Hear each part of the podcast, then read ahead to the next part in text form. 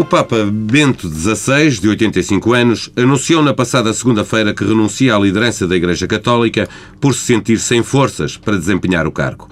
A saída acontecerá a 28 de fevereiro, às 20 horas, menos uma hora em Lisboa. Para nos falar deste acontecimento, do que ele significa para o mundo do catolicismo e não só, temos hoje connosco Dom Januário de Torgal Ferreira, Bispo das Forças Armadas. Muito bom dia. Muito bom, bom dia. Isto foi uma surpresa absoluta, completa, ou uh, já havia alguns rumores de que uh, o Papa poderia estar a preparar esta decisão? Para mim foi uma surpresa absoluta e recebia até através de um canal televisivo, ia dizer da concorrência, não é concorrência, visto a falar, para um canal radiofónico insigne na radiofonia portuguesa. E, e digo com.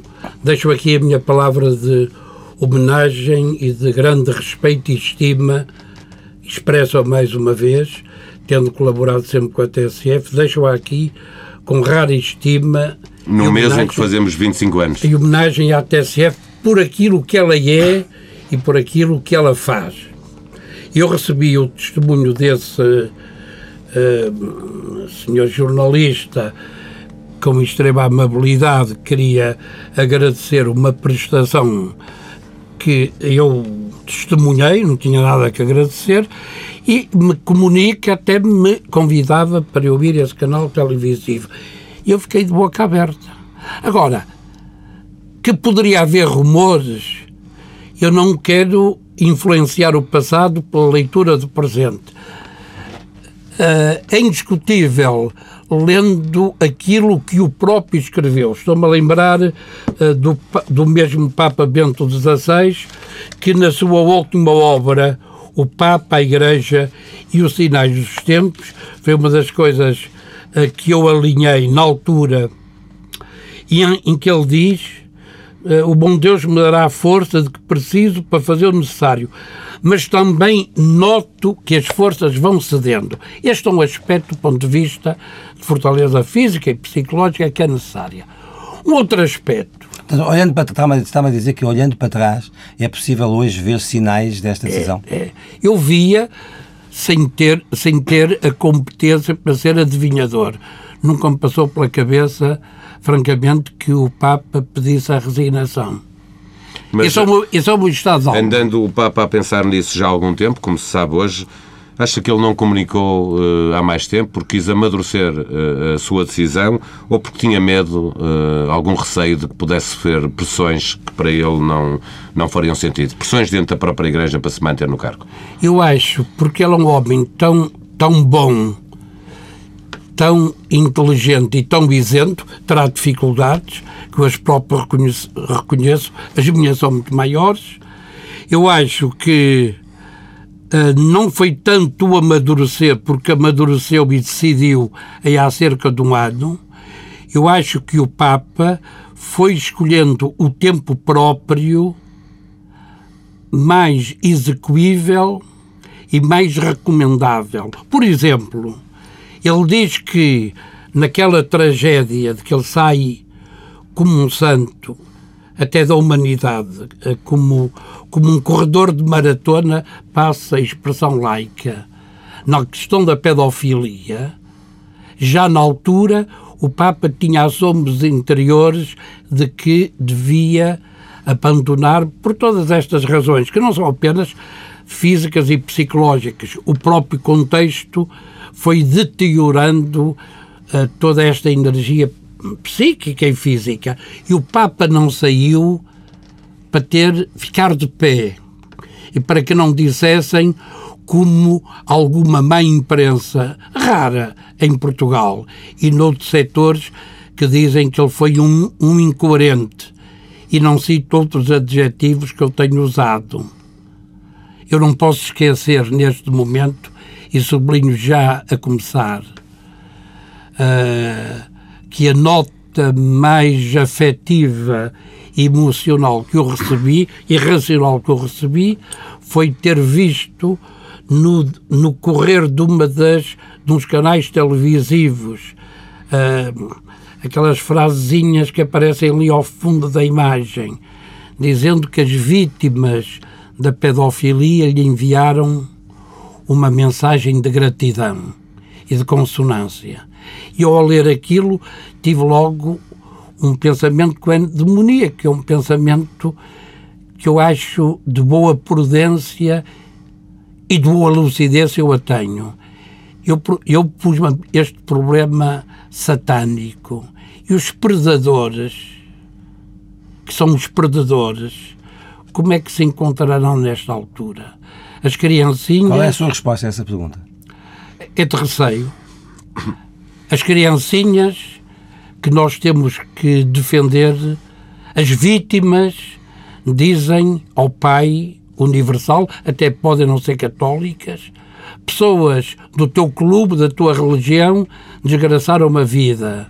Tu foste o meu pai, tu foste o meu padrinho, tu foste o tio. Está-me a dizer que a Igreja. A igreja Agora, os predadores. Pode, pode, pode, ficar mais fraca nesse combate à pedofilia? Eu espero que não.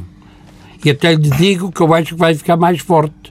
E eu não sei eh, de alguns corredores ou de algumas instâncias colaboracionistas com estes crimes de perversidade, ao verem o Papa doente, velhinho e pouco aguentável para uma peleja, que bom, temos o caminho aberto.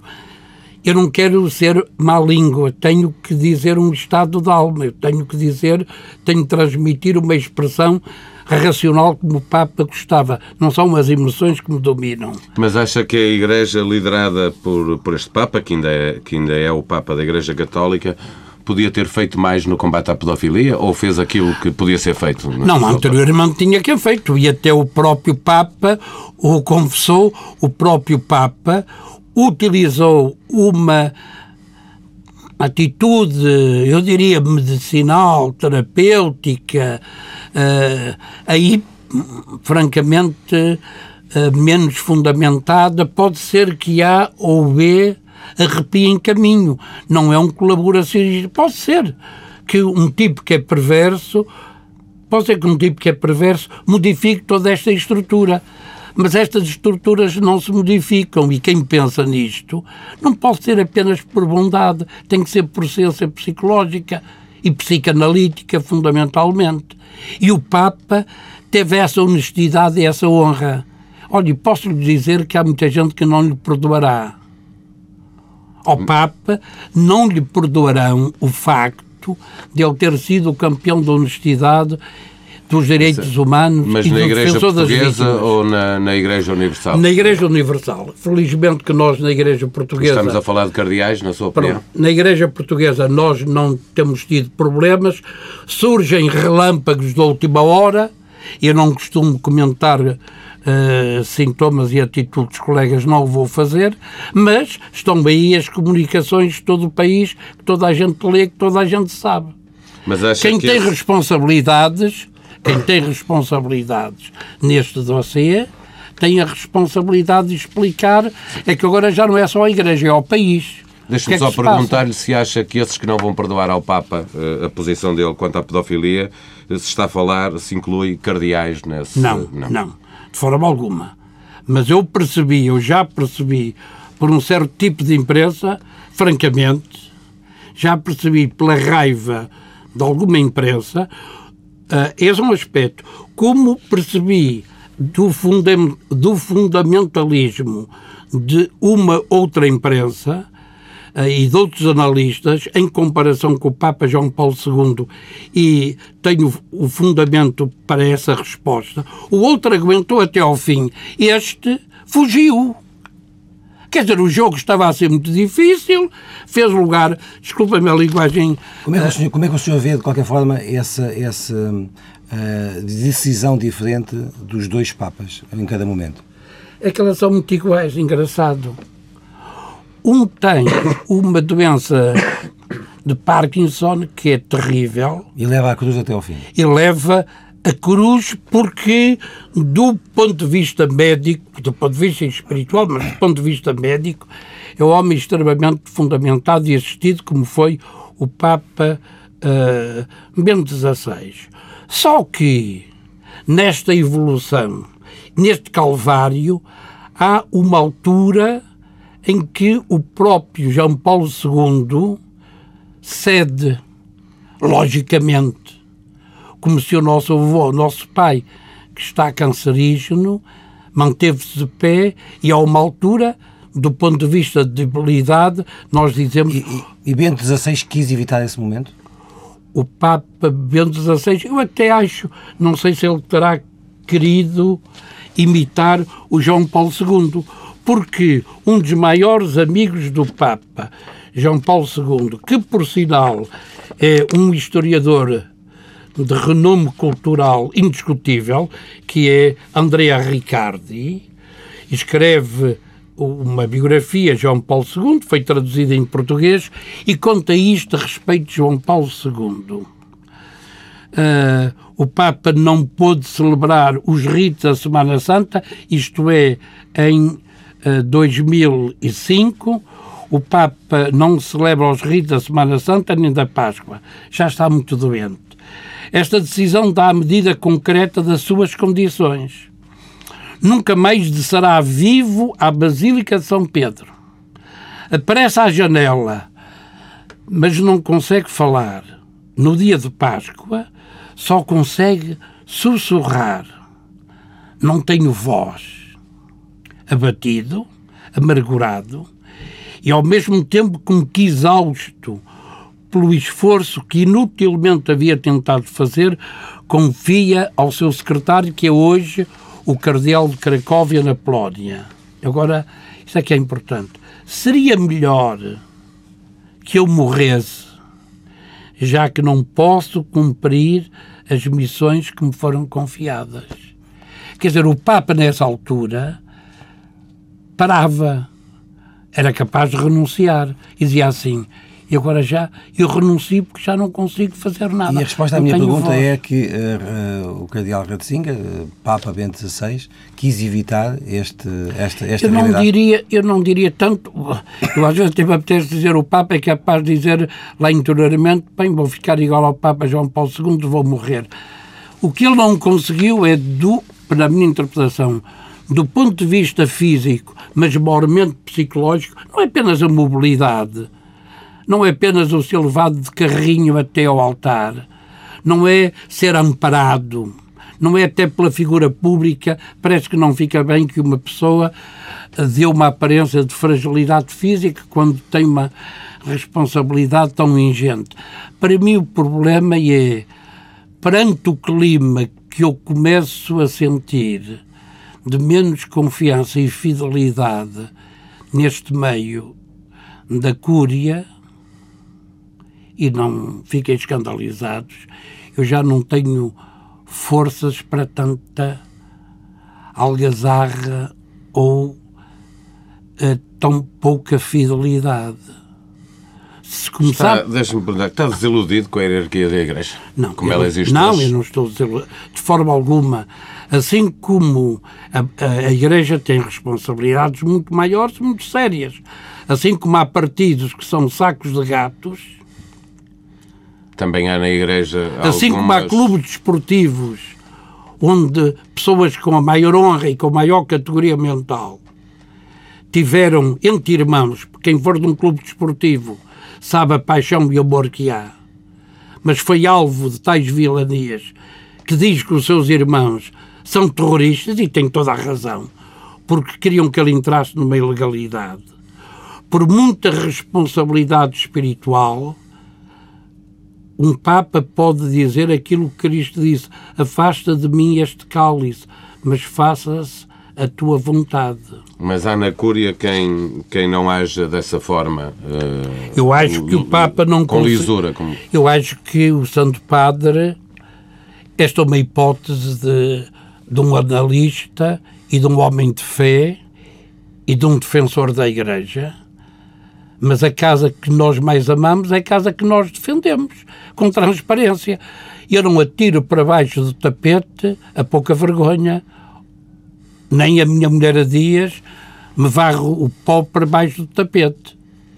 E aquilo que me parece, por tudo que eu segui nacional, internacionalmente, é que o Papa chegou a uma certa altura e começou a não ter confiança em colaboradores fundamentais. Não sei quais E esse também sejam. pode ser um dos motivos que... que Ai, não tenho dúvidas que é. Quer dizer, o Papa perdeu, perdeu o serviço pastoral em remodelar a Cúria. Quer dizer, todo o conjunto de pessoas que trabalham, ou pelo menos um grupo fundamental da Cúria, ah, no meio de tudo isto, teve desconfianças muito sérias. Quer dizer, o seu mordomo, por exemplo, isto, o seu mordomo que esteve preso foi julgado e tal. Mas porquê é que, a partir de um determinado momento, ele começa a entrar num tipo de jogo, de escondimento, de não manifestar? Acha Ele- que houve muita gente na Cúria que escondeu eh, propositadamente a informação do Papa eu sobre acho, muita eu, coisa que estava a eu acho. E o próprio mordomo, porventura, é capaz de ter sido um homem injusto. E como é que o senhor avalia uh, uh, Porque ele a disse forma ao- ao- como o Papa lidou com esse, com esse acontecimento? Ele, eh, ele usou este acontecimento com a maior discreção, com a maior humildade e como vítima, olha, como vítima do Calvário, aguentou tudo aquilo, não abriu boca. Mas, mas, mas quem, quem, o está, quem o está a ouvir neste momento pode, pode ser tentado a tirar esta conclusão. O Papa desistiu. Não. O Papa, o Papa chegou à conclusão legítima e honesta de que qualquer pessoa de nós deve abandonar um cargo quando sente que não tem capacidade física, mental e, sobretudo, psicológica para dar remédio a certas doenças que aparecem, porque o Papa não foge, o Papa passa a outro. E habituado eu a ver, sobretudo no terreiro político, que cada um, já ouvi várias eh, cartas e expressões, e peço desculpa também pela à vontade, já me conhecem, que cada um quer papar tudo até ao fim. O Papa não quis ir até ao fim. O Papa achou que não tinha condições para cumprir um ministério pastoral da maior grandeza e da maior dignidade. E acha que com isso ele ajudou a influenciar eh, aquilo que será agora a escolha do seu sucessor?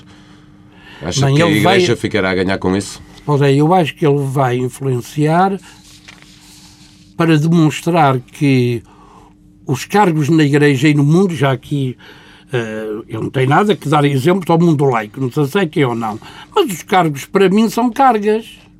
Vossas Excelências têm cargas nas vossas funções, e são várias, e cargas bem pesadas, de, de que eu sei que muitos se honram.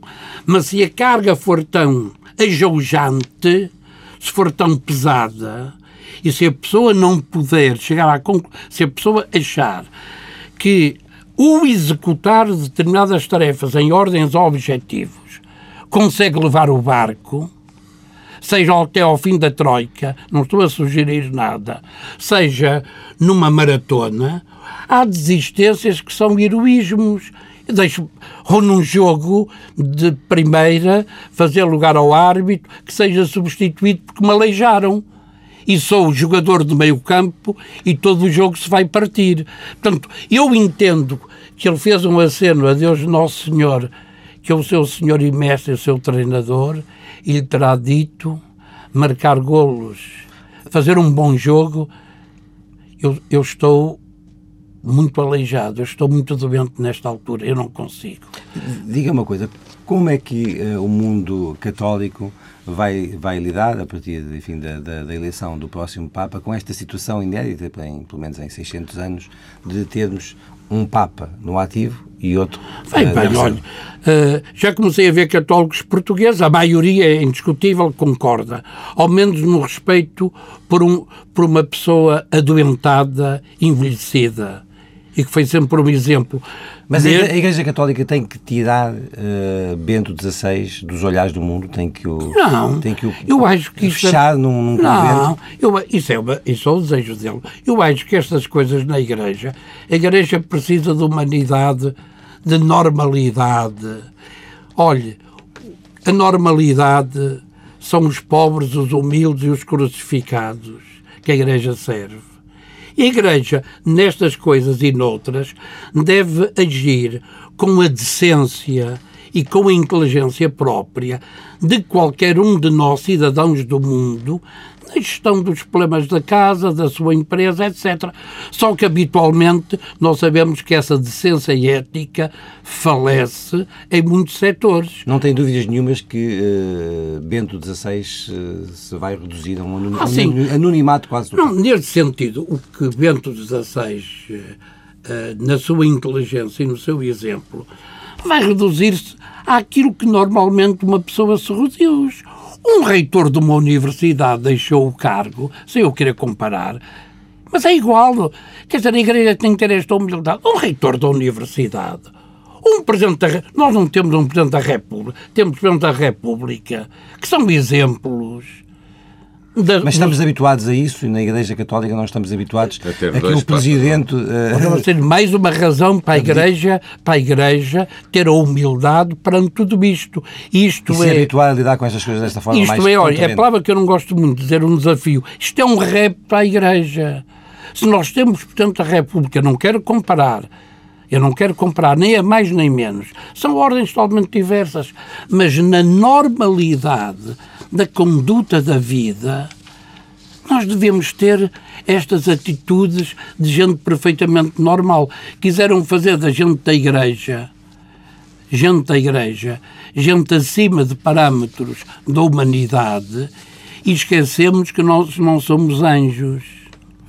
Nós somos balanço, homens e mulheres. Muito, muito resumidamente, que balanço faz destes anos de pontificado de, de, de Bento XVI? Olha, eu tive, uh, e tenho um, até uma entrevista no Expresso, em abril de 2005, até tenho a impressão que recebi um puxão de orelhas por essa entrevista, em que eu dizia... Já agora de quem? Uh, é, dos, meus superiores, não de Portugal, mas dos meus superiores hierárquicos. Isto é, há muitos católicos que mandaram para a anunciatura um protesto, uma crítica. Há sempre bufos, sabe, na vida. Há sempre bufos. E já é? agora, qual foi, a, qual foi a frase polémica dessa entrevista? É que eu não sei que eu fui ler e eu escrevi, escrevi à, à pessoa mandatada que me enviou essa carta, dizendo eu estou habituado a ler um texto, até fui uma vez professor de hermenêutica filosófica. Vossa Excelência terá o cuidado, haverá por bem reler este meu texto, eu estou aberto a leituras diversificadas. Mas o que é que ofendeu? Aprendi a ler aos meus lá. seis anos. Aos cinco anos acho que já se lutrava. Aos seis anos Mas o que dizia nessa entrevista eu dizia nesta entrevista o seguinte, católico. que achei que a, comunidade mundial que estava na Praça de São Pedro, que estava eufórica, e manteve essa euforia, mas senti que houve ali um grupo significativo que como num acontecimento desportivo ou político, baixou as bandeiras quando apareceu um nome. Estavam à espera, eventualmente, de outro nome. É o Espírito ah, Santo que age uh, em tudo isto. Mas, como dizia o Dom António Ferreira Gomes, pareceu ao Espírito Santo e a nós. É, vem tudo... E o que é que a sua hierarquia não gostou? Uh, não gostou por eu ter dito que, eventualmente, o Espírito Santo ou as pessoas que interpretaram o Espírito Santo podiam ter interpretado de uma outra maneira. O que eu defendi era um serviço ao bem comum, como já tinha dito à visão em abril desse mesmo ano, 28 de abril, por aí, que eu achava que um dos uh, mais sólidos era indiscutível o cardeal Ratzinger, mas que eu achava que era um papado de transição, de meia dúzia de anos. Teve razão não quero agora, não, não quero ter razão, Exato. está escrito, Vossas Excelências irão lá dizer, confrontar. O, o, o cardeal Ratzinger, enquanto Papa Bento XVI, superou as suas expectativas? Uh, eu tenho que dizer, engraçado, que superou, eu tinha, eu tinha muito a imagem do Papa Bento XVI, era o cardeal Ratzinger, que castigava os teólogos uh, que saíam dos caminhos da ortodoxia. Puxavam para ali, puxavam para lá, vinham falar da ordenação das mulheres, defendiam uma teoria nova sobre a ressurreição de Cristo Está bem, quer dizer, o magistério, um professor, tem que ensinar e tem que ajudar a pensar. Mas fiquei um bocadinho com a atitude, com o máximo respeito, de um castigador, que foi um pouco essa ideia que houve no mundo. E depois, inclusivamente, eu Mas enquanto Papa, acha que é essa a marca dele? Mas repara, era um homem de um prestígio tal. vou dizer os meus pecados. Quando foi o cardinalato de Dom José Policarpo, onde eu fui, fui dos poucos bispos portugueses que foi a Roma e acompanhar Dom José Policarpo, estava lá sentadinho a falar com um senhor, com um colega, e viu o cardeal Ratzinger atravessar a praça. Reparem, e eu levantei-me e fui ter com ele, porque eu sabia que ele vinha a Portugal dentro de dias e à Universidade Católica, no Porto, fazer uma conferência. E fui apenas infantilmente dizer-lhe. Ser cardeal, meu irmão, eu gostava ter o prazer de conhecer. Portanto, reparem os preconceitos. Eu, quer dizer, eu, eu quero ter a honra, a alegria de conhecer. De facto, era um teólogo de renome universal. O que é que me pareceu? Um homem humilíssimo, que depois vinha comprovar que era, cheio de. um homem muito tímido, um homem super educado, um homem super educado, um homem muito atento. E eu achei que teve duas ou três coisas no pontificado dele que me encheram a alma. Que foram? Que foram o não receio de pôr em sentido, desculpem a minha linguagem militar, aqueles que construíram este castelo de perversidade, esta indignidade universal, que foi a pedofilia, que a esconderam. Foi, foi ou ainda é? Eu acho que infelizmente não, não tenha, mas infelizmente ela continua, porque eu continuo a ver em documentários de jornais que ela continua. E é uma perversidade de fisionomia patológica tal que ela não se cura com uma pílulazinha ou com um remédio que se bebe à noite. Pode ser um copo d'água lá com, com uns pingos, não sei de quê. Portanto, é uma luta que tem que continuar. No não, é uma, é, uma, é uma luta que tem que existir na sociedade, em todo o mundo. Sabendo eu que as crianças são violadas, antes de mais pelos familiares, pelo tio, pelo pai, pela mãe. Temos casos em Portugal terríveis. Aceitemos também com humildade. Eu não, não, isto para mim é inexplicável, porque eu acho isto uma anormalidade. Violar uma criança que tentem fazer com um adulto que vão ver o que é que lhes acontece. Que façam.